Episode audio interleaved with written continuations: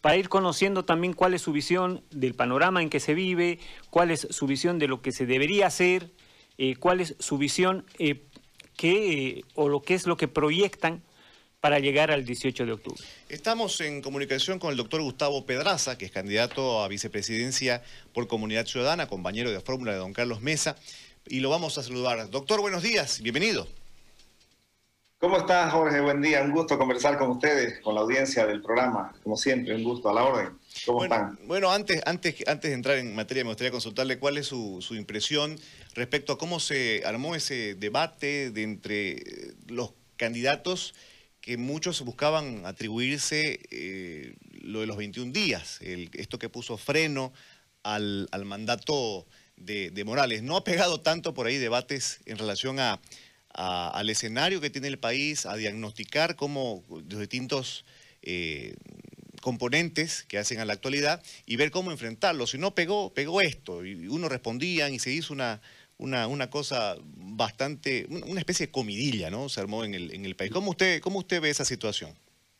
Primero es lo que menos le interesa a la gente, ¿no? Lo que menos le interesa a la gente es que los políticos estén peleándose eh, por protagonismo y estén tratando de marcar cada uno yo hace meses que escucho ¿no? que uno se atribuye que fue este, esta persona, que si no era yo, que el otro. Eso está pasando desde hace unos seis, siete meses. Las luchas políticas, las conquistas democráticas, eh, no, eh, a lo largo de la historia, Jorge, son victorias colectivas.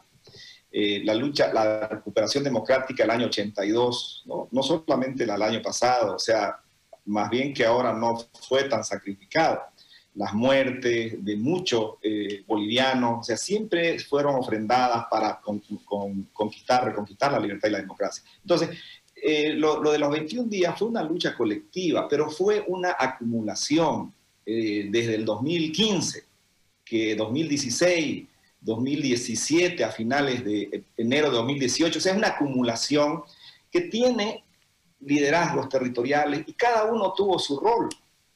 Eh, los candidatos políticos, lo que Carlos Mesa decía, eh, yo fui candidato, fue un rol de candidato. Eh, Camacho y Pumari estaban como líderes cívicos, tuvieron su rol como líderes cívicos. Los medios de comunicación tuvieron su rol, los líderes religiosos tenían su rol también en su ceremonia, los líderes de barrio, las mujeres, los jóvenes, todos, absolutamente todos fueron parte y lograron una victoria, que fue una victoria táctica.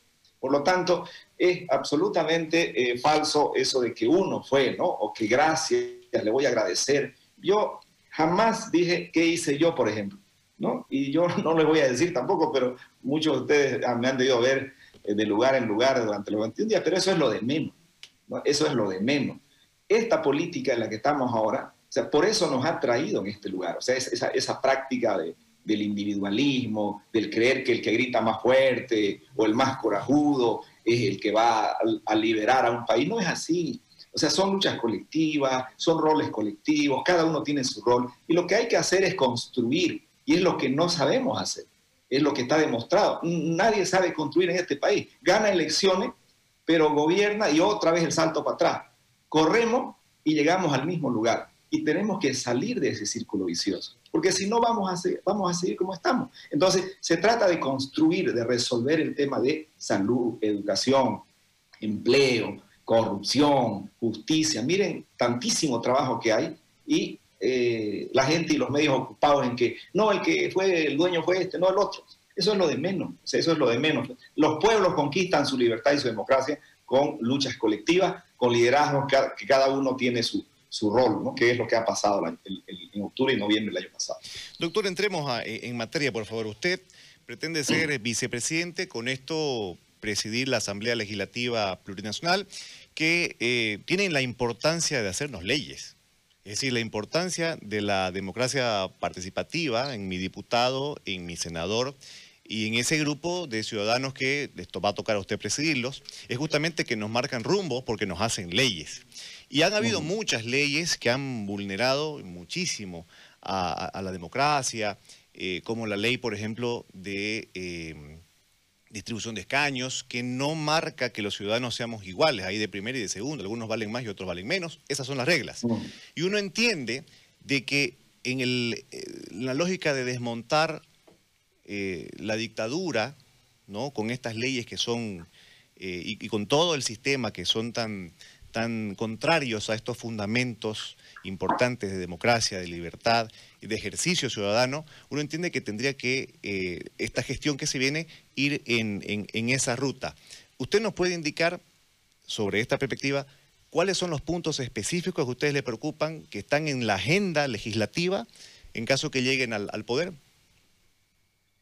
Hay que desmontar, sin duda, toda esa estructura autoritaria que se ha construido con leyes, como has dicho Jorge. Eh, hay leyes que efectivamente, la ley 741, por ejemplo, que autoriza entregar tierras forestales como botín político a la militancia del MAS, que fue lo que nos provocó el incendio el año pasado, o hay decretos supremos como el que autoriza, por ejemplo, la invitación directa a, empresas para construir carreteras y obras de más de 100 millones de dólares. O sea, esas son, eh, esas son las herramientas que usó el MAS para corromperse, para ganar plata, para irse con la plata de los bolivianos. Y ahí están las carreteras destrozadas, una, y las otras hacen 6, 7 años sin poder terminarse. Entonces, toda esa estructura eh, autoritaria que contribuyó a, la corrupción, tiene que desmontarse. Pero además de, desmontarse, tenemos que hacer que la ley se cumpla. O sea, hay leyes en materia, por ejemplo, protección a, la mujer contra la violencia, la ley 348, eh, no se cumplen. ¿Y por qué no se cumplen las leyes? Porque las instituciones no funcionan, porque los partidos que gobiernan el país se apropian de las instituciones, se las agarran para sacarle plata o para favorecer a sus amigos. Yacimiento, negociado. El INRA, corrupción y negociado. La ABT, corrupción y negociado. O sea, todos eh, los juzgados, en vez de jueces que fallan imparcialmente, más bien lo hacen en función a lo que manda el jefe del partido. Entonces, tiene que hacerse cumplir la ley. Si no se cumplen las leyes, o sea, no vamos a ir a ninguna parte, porque la ley es para cumplirse. Entonces, todo lo que tiene que ver con estructura jurídica, si no funcionan las instituciones, no se cumplen las leyes. A la gente le interesa que cuando vaya a un juzgado, no le saque plata pues el juez para fallar. O cuando haya, eh, vaya la policía, el policía no lo esquilme, no le saque plata eh, por cualquier trámite, etc. Entonces, la tarea esencial, Jorge, es recuperar las instituciones, que, la conduzca gente que sabe, gente profesional, que el conocimiento sea la herramienta central del desarrollo. Si no hay conocimiento, los funcionarios públicos van a ir a agarrar plata para su bolsillo, que es lo que sucede ahora. Entonces tenemos que sacar a esa gente que ha ido a la aduana, a la renta, a enriquecerse, a mandar el maletín negro semanalmente al jefe, eh, al jefe del distrito, porque entre varios se lotean las aduanas. Entonces, eso tiene que acabarse. ¿Y cómo se va a acabar? poniendo a la gente, designando en función a mérito. Hay que sacar al partido. El partido no tiene que ser el que gobierne la institución, tiene que ser el técnico, el profesional. Y eso es lo que tenemos como una tarea esencial en el futuro. Es decir, usted nos está diciendo que esta sería una etapa de antiprebendalismo. Totalmente. O sea, ¿por qué estamos así, Jorge? Porque el partido gana una elección y ¿qué hace? Lleva toda su militancia con su carné, a ver su carné, compañero, ¿qué hizo usted en la campaña? Venga, yo quiero la aduana de Puerto Suárez, yo quiero Viru Viru, yo quiero el INRA. Eso no es hacer gestión política, eso es agarrarse las instituciones como botín político. Entonces, cada institución tiene norma para cómo se designa la autoridad máxima. El INRA tiene, la ABT tiene, tiene que invitarse, la gente tiene que eh, medirse la capacidad, tiene que verificarse si es idóneo, si tiene talento para conducir el Estado, la institución. Entonces, eso es lo que tenemos que hacer, porque si no hacemos esto, y eso queremos hacerlo, eso quiero hacerlo yo, no vamos a llegar a ninguna parte, va a ser puro discurso. No es aquí el más gritón o el que se entone más el que va a sacar este país de donde estamos. Es esto, querido Jorge, es el conocimiento que tiene la gente en el cerebro, es el valor para tomar decisiones y es la capacidad para poder conducir una institución pública. Eso es lo que tiene que prevalecer frente a la prebenda, a la corruptela, al amiguismo, al comparedío, que es como se conduce el Estado hasta ahora. Antiprevendalismo y eh, sumar el mérito para designar en distintas instituciones, uno entiende que en el ideal es lo que, es lo que cabe. Ahora, eh, un tema que es muy importante y que en esta región es muy sensible, y probablemente algunas más del sur, es eh, la descentralización. Eh, ustedes en ese entendido, ¿qué es lo que, plantean? Porque uno encuentra, por ejemplo, de que el escenario de hoy es muy, muy distinto al del año pasado. Si uno revisa las entrevistas de ustedes, los candidatos del año pasado de cara a las elecciones del 20 de octubre, era totalmente otro escenario, estaba ardiendo la chiquitania, había un montón, estaba, había cierto, ciertas objeciones a la candidatura de Morales. Hoy la cosa es diferente, hoy nos cruzó una pandemia y a los problemas que teníamos hay que sumarle las secuelas de esta pandemia en, materia política, en las crisis que ha derivado, en los prorroguismos, en, lo económico, en la balanza comercial que está también muy desfavorable, en el gasto fiscal, un montón de cosas. Es un fierro caliente prácticamente el país para los siguientes gobernantes. En ese, en ese entendido, hay un tema que es un, hace mucho tiempo viene dando vueltas y cada vez toma más fuerza por el crecimiento poblacional de esta parte del, país. En ese sentido, al candidato Mesa, eh, por ahí la historia no le acompaña mucho en favor a ese, a ese discurso, pero tiene un candidato a vicepresidencia del Oriente. ¿Cuál es el planteamiento? Bueno, tenemos que gobernar para todo el país, eso es sin duda, eso tiene que ser eh, un principio esencial. Desde Santa Cruz miramos al país como Estado, como sociedad integral. Pero tenemos que aceptar eh, de que Santa Cruz es el nuevo centro de la política en Bolivia. Y en esa razón, en esa función, Santa Cruz tiene un protagonismo, no solo en la movilización social, sino que debe tener un protagonismo en el ejercicio del poder. Pero vuelvo al tema, no será la agresividad ni será únicamente el coraje el que nos va a llevar a conducir este país el que nos va a llevar a poner a Santa Cruz en la conducción de Bolivia en este siglo. Tiene que ser también el conocimiento, la capacidad, eh, la construcción de Estado, de instituciones, aumentar la producción, producir más alimentos, respetar el medio ambiente, defender los derechos de las mujeres, eh, acabar con la, con la fractura social, integrar al país, construir caminos sin corrupción, que la gestión política sea transparente, que haya justicia independiente. Esas son las tareas esenciales que le interesan a la gente. Y de una vez por todas tenemos que entender que nosotros como cruceños tenemos que poner a la mejor gente a que gobierne este país. Y si no hacemos eso, vamos a estar mal, vamos a seguir donde estamos. No tuvimos una autonomía como la que siempre quisimos tener. ¿Por qué? Porque el MAS la hizo a su medida.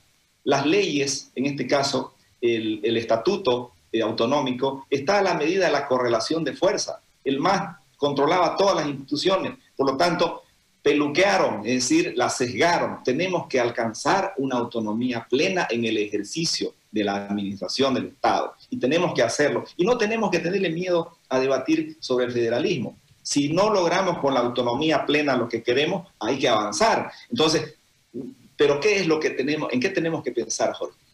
La política es para la gente tiene que mejorarle la vida a la gente, tiene que darle posibilidad de, conseguir trabajo, de conseguir seguridad, que no lo maten al joven o a, la, chica en el micro por un celular, que el que egresa de la universidad tiene que encontrar trabajo y no tiene que estar haciendo delivery en moto, que todos los bolivianos tengamos el derecho, tengamos el derecho a tener una oportunidad económica. Entonces, esos son los temas de la gente. Oportunidades de empleo, seguridad, que no nos eh, eh, corrompan, que no nos eh, abusen los jueces, los fiscales, las autoridades. Entonces, eso es lo que tenemos que hacer. No es tan complicado, Jorge. Simplemente hay que cumplir la ley con las instituciones fuertes y no robar. Si se hacen esas tres cosas, yo creo que estamos al otro lado. Doctor, ¿retomarían la lucha autonómica tomando en cuenta que la autonomía que hay está acorde a la Constitución que tiene un gran componente castrochavista? Retomarla por ahí implica hurgar la constitución? ¿Eso nos está diciendo? Lo que tenemos que hacer es partir de la economía y obviamente también de la parte jurídica. La economía extractiva, Jorge, la economía del gas, la economía del mineral, es centralizante. Es decir, como, como, el, como el mineral y el gas es del Estado, por definición esa plata, cuando se vende, se va a La Paz y el cajero, el ministro de Finanzas, en este caso Luis Arcel, que es candidato del MAS, y el caudillo decidían qué hacer. O sea, ellos reconcentraron teniendo tanto manejo sobre, sobre la, plata del gas, eh, el poder. Entonces, esa economía tiene que diversificarse. Al diversificar la economía, el poder económico, que obviamente de él emana el poder político, también se va a desconcentrar. Entonces, la desconcentración, la diversificación de la economía nos va a llevar progresivamente a la descentralización, desconcentración, al ejercicio pleno de la autonomía. Eso es lo que tenemos que hacer, que cada región, que cada departamento ejerza su derecho a ser un departamento autónomo. Pero mientras no haya dinero, mientras no haya generación de riqueza en cada territorio, no va a haber autonomía. Vamos a seguir dependiendo del billete central y eso hay que acabarlo con la diversificación. En los territorios tiene que haber la economía forestal, nuestra economía agropecuaria, el turismo, los espectáculos, la economía de las ferias y eventos, si tantas cosas que se pueden hacer que tenemos que hacerlas y no estar esperando de que yo quiero el 20% o el 15% de la plata del gas. Tenemos que empezar a desconcentrar la generación de riqueza. Lo hemos hecho en Santa Cruz muy bien, tenemos que profundizarlo, pero eso hay que hacerlo también en las otras regiones del país para que no estén viviendo de la caja central. Quisiera hacerle consultas respecto a lo que ha sido el desarrollo de esta, de esta campaña y los discursos bueno, previos al, arranque de la carrera misma en términos de, campaña, de lo electoral. Porque se ha visto en alguna medida que varios de los candidatos, fundamentalmente la candidata a presidente, ha descargado municiones a quemarropa para el candidato eh, Mesa. Eh, da la sensación que el candidato a desgastar ya no necesariamente es el, más, que se ha desgastado muchísimo por todas las acusaciones que han habido eh, hacia su líder eh, y por lo que ha ocurrido respecto a, la no sanción de la sigla, sino que ahora pareciera que el objetivo es, es mesa. ¿Cómo usted lectura esa, eh, esa acción del resto o de varios de los candidatos? ¿Qué ha pasado en siete meses, Jorge? Lo que ha pasado es que el bloque autoritario, o sea, el MAS tiene una base social. A la política hay que mirarla siempre de la sociedad, porque la ciencia social, la ciencia política se complementan, son integradas. El bloque social que representa el MAS se ha rearticulado, se ha rearmado, se ha recompuesto en seis meses. Y el bloque democrático que logró, digamos, la victoria coyuntural en octubre y noviembre, se ha fragmentado más. ¿Y por qué se ha fragmentado más? Por la mala gestión de la señora Áñez porque la señora Áñez era una continuidad de esa recuperación democrática. Si hubiera habido una buena gestión de gobierno, si la señora Áñez no hubiera sido candidata, hubiera dedicado a gestionar el Estado, la economía y enfrentar la pandemia, la historia hubiera sido distinta. Y ahora la señora Áñez como candidata se dedica a darle palo a nuestro candidato a presidente y a todos los demás. Error gravísimo. ¿Por qué? Porque eso desencanta más frustra más, aparte de haber tenido un ejercicio de gobierno en corto tiempo parecido al de Evo Morales, por la corrupción, por el abuso de los bienes públicos, aparte de ello se dedica a atacar a otros candidatos. Yo creo que esos son los factores que han contribuido a una recomposición rápida a ese bloque masista y a una fragmentación mayor de en, el campo democrático. Pero eh, así es la política, lastimosamente tenemos que seguir adelante y tenemos que recomponer, reconquistar la esperanza y el voto de la gente para el 18 de octubre. Si tocase una segunda vuelta, doctor eh, Pedraza, eh, ¿ustedes tienen por ahí previsto o por lo menos han, visto con quién podrían tener cierta afinidad para aliarse, digo, para una segunda vuelta? Nuestra principal esperanza, Jorge, es el voto de la gente. La gente es la que define cuando está frente al ánfora por quién va a votar. Y eso para nosotros es absolutamente insuperable. Es el ciudadano, cuando esté marcando la papeleta, quien va a definir su destino.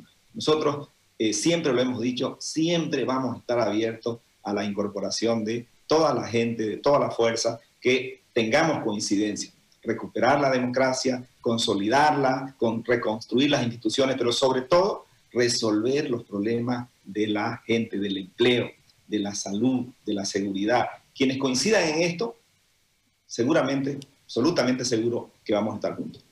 Doctor, le quiero agradecer muchísimo el tiempo para con nosotros y quedamos, por supuesto, atentos a lo que vaya a pasar de aquí en más. Gracias, Jorge. Un abrazo. Un Gracias. Un gusto. Que tenga buen día. Era don Gustavo Pedraza, candidato a vicepresidencia por Comunidad Ciudadana, compañero de fórmula de don Carlos Diego Mesa. con puntos importantes, interesantes.